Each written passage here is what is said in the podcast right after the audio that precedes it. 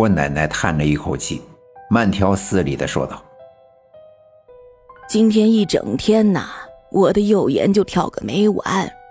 刚才给三太奶上香的时候，香火头灭了两次，我就知道事情不好了。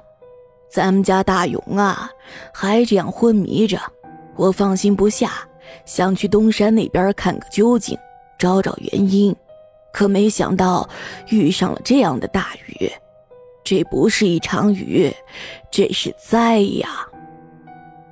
我爸爸也沉默了，因为他不知道该说什么，该怎么办。外面的雨越下越大，听雨滴的声音，可以知道地面上已经有了积水。这场突如其来的奇怪的大雨，让所有人都感觉到心惊胆战。我们一家人就这样提心吊胆地挨到了天亮。我们谁都不知道，奶奶所说的灾难到底会是什么。其实，真正的恐惧往往来源于等待结果的过程。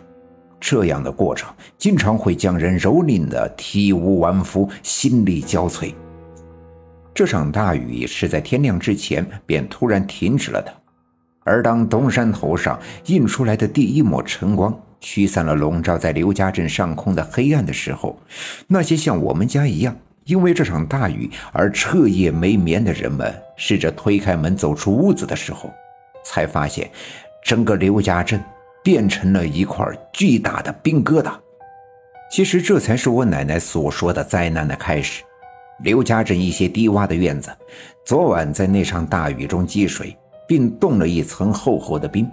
甚至将他们的屋门冻住，而那些养在院子里的牲畜和家禽无处躲藏，也经不起这样的冰冻和寒冷，都冻成了一个个冰雕。一大早，整个刘家镇乱成了一锅粥。昨夜的雨水到处流淌，流到哪里就把哪里冻结，冻死了东家猪圈里的过年没舍得宰杀的肥猪。冻死了西家拴在院子里的看家的狗，那些拴在外面的大牲口也没能幸免，就连刘老七家那头肚子里揣着驴驹子的母驴也被冻死。男人们愁眉不展，女人们哭天喊地，还有一些年岁大的老人出屋的时候不小心摔断了骨头，被儿女们跟头把式的抬回屋子里，疼得哎呦呦的叫唤。我奶奶坐在炕上，透过窗子往外看。我爸爸拿着铁锹在灶堂里铲了一些草木灰，在院子里铺出了几条防滑的通道，分别通往大门口、仓房和西园子。西园子和大门口的柴火垛都冻成了一座座的小冰丘，柴火都被封在了里面。我爷爷拿着镐头，叮叮当当的将那层冰壳敲碎。费劲巴力地在里面拽出一些柴草。在冰冻之前，那场雨早已将整个柴火剁浸透，即便砸开了冰壳，里面的柴火也都结满了冰霜。其实大家最着急的是，下了这样的冰雨，去县城的路肯定光滑的像一面镜子，别说大客车，估计连毛驴车都无法通行。而躺在炕上的我还在呼呼的昏睡，这该如何是好？我爸爸掏光了灶堂里昨晚烧火做饭剩下的草木灰，几乎把院子里的所有需要走人的地方都点上。我奶奶穿好外衣，准备去西园子给三太奶烧香。其实我奶奶自己心里明白，这几次给三太奶上香，是因为最近遇上的这些事情。实在让我奶奶感到手足无措。当然，这样的无助是这些年来从未有过的。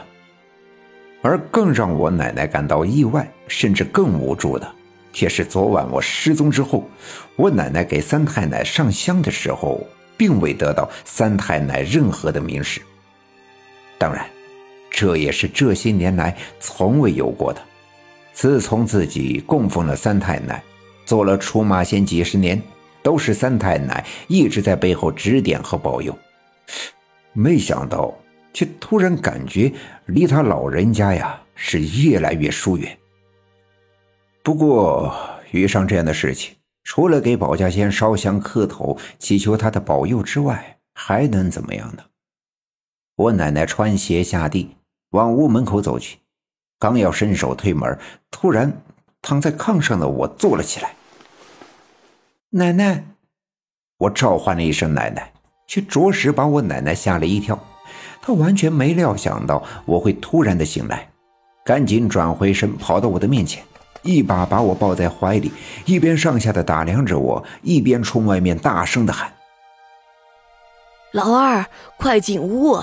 大勇，大勇醒了！”我爸爸听到奶奶的喊声，扔下铁锹就往屋子里跑。一个没留神，踩到了冰上，结结实实的摔了一跟头，但还是顾不得手肘和膝盖的疼痛，推门跑进了屋子。我爷爷和我妈妈也围了过来，我奶奶赶紧问我：“大勇啊，你觉得身上有哪块疼不？有哪儿不得劲儿啊？脑袋难受不？快站起来，奶奶看看胳膊腿儿。”